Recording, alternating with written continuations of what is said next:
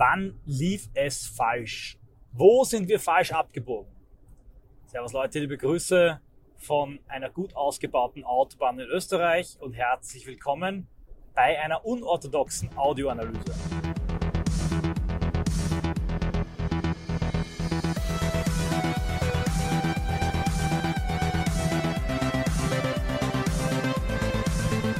Kürzlich schrieb mein guter alter, bekannter Freund und Mitstreiter und mittlerweile auch in seiner Lebensführung äh, beruflich, familiär und in vielerlei Hinsicht ein Vorbild.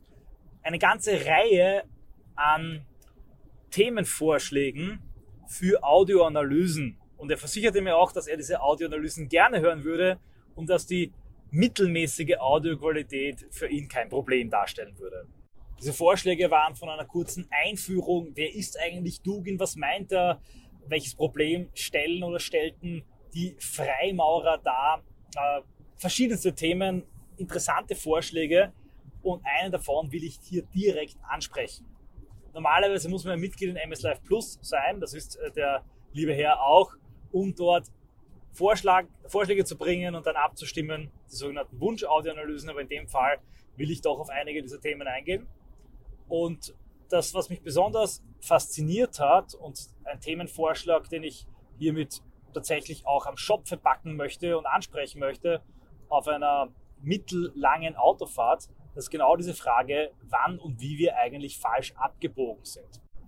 Die rigoros gestellte Frage habe ich mir gar nicht so gestellt und das ist ein Problem, des äh, Philosophie geschädigten Gehirns. Alles muss immer so abstrakt und äh, über tausend Winkelzüge formuliert sein. Nein, hier einfach eine glasklare Frage. Wo hat's begonnen? Was war eigentlich das verdammte Problem? Was die äh, Aufklärung, die französische Revolution ähm, davor?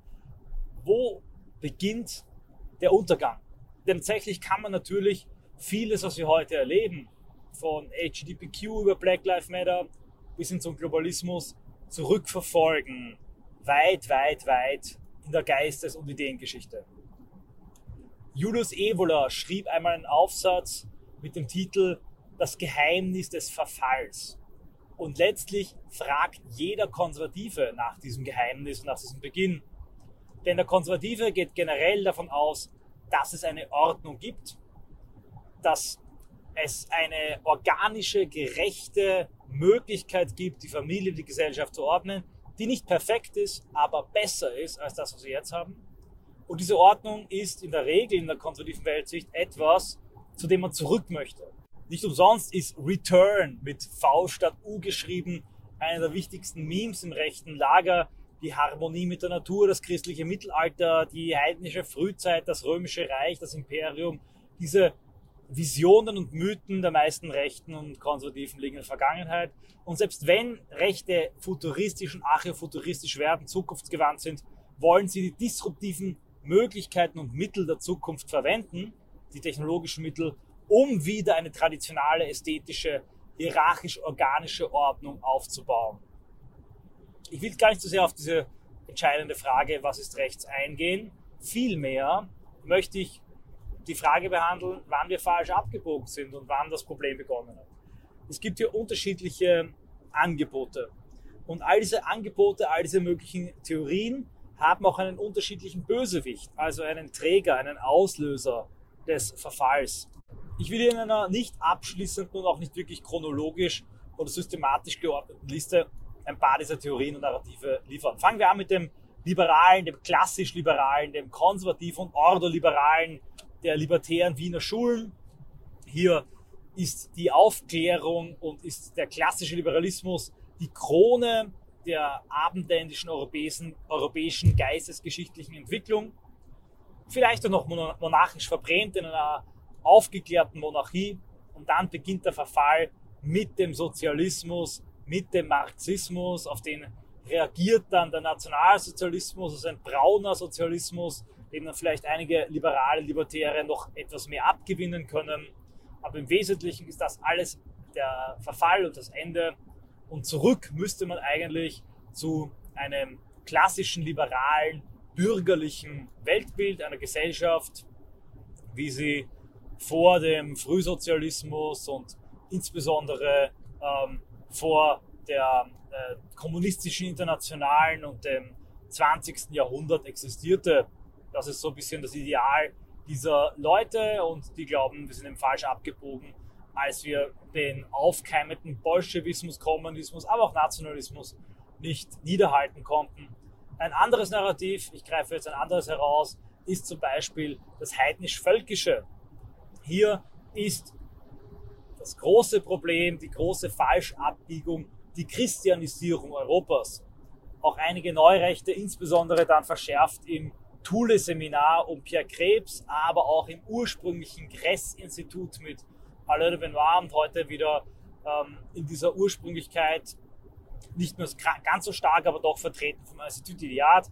Hier beginnt das Problem mit einer fremden Religion, die Europa konvertiert und nach Europa kommt und dann nach einer kurzen ähm, Ruhephase einer Pseudomorphose äh, nach Spengler und Venner, einer Verschmelzung mit Europa, schließlich, weil es geistig einfach sich mit dem europäischen Volk nicht verträgt, in verschiedenen ideologischen Auswüchsen der französischen Revolution mit Reaktionen und Überreaktionen, Atheismus, das europäische indigene Abwehrreaktion und Überreaktion auf eine fremde Religion, Kommunismus als ein atheistischer Rückfall in ein strukturelles Christentum mit Menschheit, Egalitarismus etc.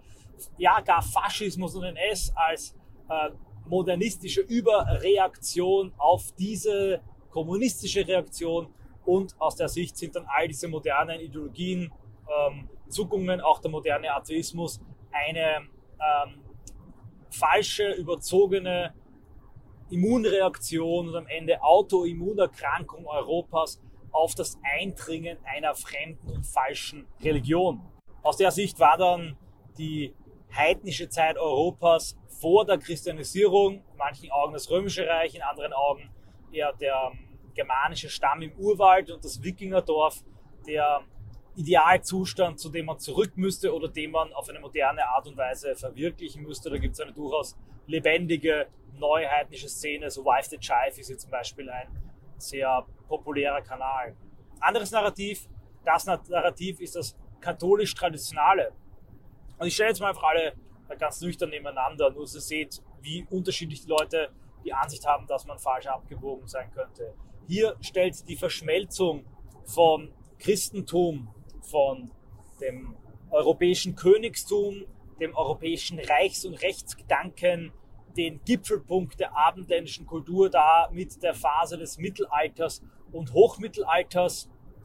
In der Renaissance beginnen bereits einige Probleme und schließlich biegt Europa und dann schließlich damit auch die gesamte Welt und alle Menschen falsch ab in der Aufklärung, in der Abwendung von Gott und der Zuwendung zum Menschen, also im Humanismus.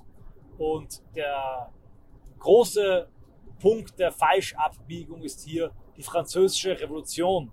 Aus dieser Sicht stellen die modernen Ideologien, Liberalismus, Kommunismus, aber auch Nationalismus und Faschismus, Nationalsozialismus inklusive Antiseligpreisungen, real transzendente Politreligionen statt, die als Konsequenz des Atheismus und Humanismus, den sie im Wesentlichen auch alle gemeinsam haben, notwendig nur Übles hervorbringen, weil sie nicht mehr mit Gott, also mit der Offenbarung und dem abendländischen Christentum, sondern nur mehr menschlich, humanistisch mit dem Menschen, vom Menschen ausgehend, auf den Menschen zurückblickend denken.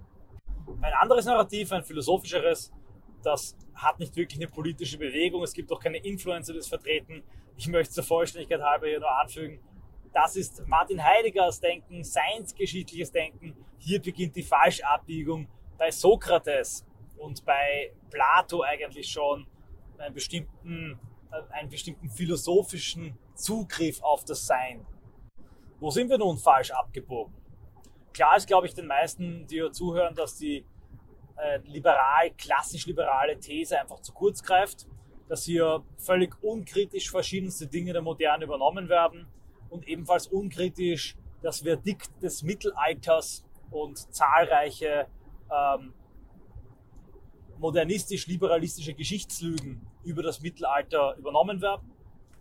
Und was ich persönlich natürlich auch hier stark machen möchte, ist ein ganz entscheidender Punkt, nämlich aus der katholisch-traditionalen Sicht, dass dieser Bruch mit Gott und dieser Humanismus und Atheismus einen ganz entscheidenden Schnittpunkt darstellt. Denn seit diesem Bruchpunkt haben wir, wenn wir 1789er Stunde Null hinnehmen, eine Entwicklung, die ein Abbau darstellt, ein Abbau einer alten ständischen Gesellschaft, ihrer Ideale und ihrer Werte, schließlich dann in einem ja, ziemlich pfeilgeraden Abfall und Abbruch und Traditionsbruch umgekehrt proportional dazu einem Aufstieg der technischen Welt zu nur mit drei verschiedenen Gesellschaftsformen führt, nämlich entweder dem kommunistischen Staaten, die komplett verlottern und äh, ihre Intelligenz und Kultur zerstören und einen kalten, kargen Ameisenstaat bilden, der zwar ethnisch homogen ist, Nordkorea ist sehr ethnisch homogen,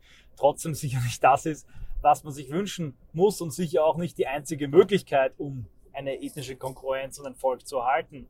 Oder wir haben den Liberalismus, liberale Staatsentwürfe, in denen einfach alles drunter und drüber geht, die Dekadenz fröhliche Urstände feiert, die Konservativen dem Links trifft der Mitte hinterher trotten und von ähm, ja, den ersten Love Parades bis hin zu Drag Queen Storytime ebenfalls eine klare Linie des Verfalls zu ziehen ist. Dazwischen als dritte Alternative hatten wir zeitweise faschistische Experimente, die allerdings, und fast alle von denen, sind äh, durch Druck von außen oder nehmen wir Beispiel Franco oder Portugal, also Franco Spanien, Portugal Salazar, oder sind dann einfach selber auch langsam erkaltet ausgelaufen und in den Liberalismus hineingemündet.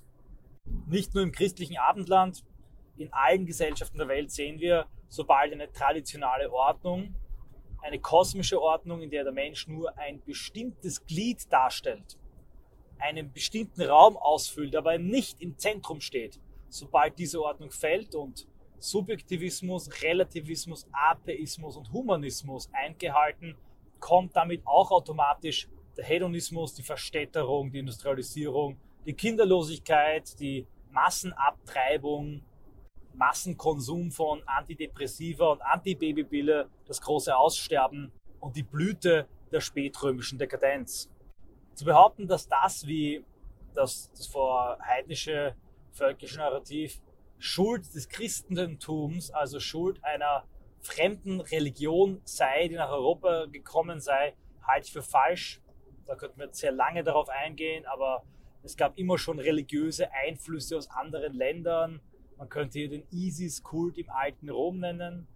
Es gab zugleich äh, parallel zum Christentum die Achsenzeit, eine große Phase und Bewegung hin zum Monotheismus. Es gibt verschiedenste Gründe, warum das Christentum gerade im untergehenden Rom so erfolgreich war und dann ebenfalls in der Reichsgründung und Staatenbildung und Kloster, Klostergründung in Europa von Karl der Großen über Cluny, warum das so erfolgreich und so entscheidend war für die Stabilisierung und für die ähm, politische Konstitution Europas. Vor allem aber entlastet hier ein kulturrelativistischer Vergleich das Christentum und äh, widerlegt meiner Meinung nach diese Rolle des Bösewichts und der Falschabbiegung, denn allen anderen Kulturen, allen anderen Religionen und Völkern ging es doch ähnlich. Weder in China noch in Japan fand eine Christianisierung statt, bevor man hier in Kommunismus oder Nationalismus und in die klassischen Spiralen und das ideologische Wirrwarr der Moderne stürzte. Dennoch ist nicht zu leugnen eine entscheidende These von Alain de Benoit, dass der radikale Atheismus, die radikale Gottesferne natürlich jetzt rein energetisch ja, als Reaktion nur denkbar ist auf die radikale Gottesnähe, Gotteserkenntnis und die radikale Religiosität, wie es im Christentum nun, mal, nun einmal vorzufinden ist und in den antiken vorchristlichen Religionen nicht vorzufinden war. Also ein radikaler Atheismus ergibt in einer heidnischen Gesellschaft wenig Sinn. Das aber sind religiöse Spitzfindigkeiten. Kommen wir zurück zur Frage und zum Thema. Und äh, ja, also ich hoffe, dass alle, die das nicht interessieren, die sich denken, was redet der da bitte, oder Lampedusa wird überrannt und äh, es finden da Asylmorde und Vergewaltigungen statt und er labert irgendwas über falsch abgebogen das Sein und über die französische Revolution und die Christianisierung und Karl den Großen. Ja, zurück zur entscheidenden Frage. Ich glaube, falsch abgebogen, und das kann man nicht leugnen, ist nicht nur der Europäer, sondern der Mensch insgesamt da und in diesem Punkt, wenn er sich selber zum Maß aller Dinge macht, wenn Homo mensura, der Mensch ist das Maß aller Dinge zum Zentrum wird, wenn er humanistisch wird, im negativen Sinne, sprich anthropozentrisch wird und seine eigene menschliche, subjektive Perspektive zum einzigen Maßstab macht. Wenn er sich nicht mehr einer höheren Wahrheit öffnet, wenn er sich nicht mehr einordnet, auch mit einer Demut, ein Begriff, der heute vollkommen aus der Mode gekommen ist, in eine größere Ordnung, wenn er, um es einfach ein Wort zu sagen, nicht mehr seiner Familie, seinem Land und seinem Gott dienen möchte, sondern nur mehr sich selbst, seinem Bauch, seinem Hedonismus. Und die Werte der modernen, humanistischen, liberalen Welt und Gesellschaft, die sind letztlich ebenfalls nur kollektiv egoistisch. Nicola Gomez-David hat das mal gesagt. Im Zeitalter des Humanismus sterben selbst die größten Helden in den Epen und Kinofilmen immer nur für das Leben, am Ende für den Spaß, für den Frieden und dafür, dass die Menschen möglichst in Ruhe weiter konsumieren können, wie in diesen Katastrophenfilmen Armageddon etc. pp. Aber nicht mehr für große Werte und große Ideen. Die wenigen Filme, in denen das doch stattfindet, Filme wie Braveheart, Filme wie Gladiator, Filme wie The Last Samurai sind gerade deshalb so unfassbar faszinierend für uns, weil hier nicht ein Hollywoodesker Held dafür stirbt, dass die Menschen weiter einkaufen können im Supermarkt und alles auf der Erde ruhig weitergeht wie bisher, sondern weil sie eine transzendente Dimension haben. Der Held stirbt für ein Ideal, das über dem Leben steht. Und ab, falsch abgebogen sind wir da, als wir uns nur mehr dem Leben zugewandt haben und aufgehört haben zu fragen, was ist der Sinn des Lebens? Wozu dient unser Leben? Was will das Leben von uns? Was will die Welt von uns? Ja, und damit will ich es beenden. Was will Gott von uns?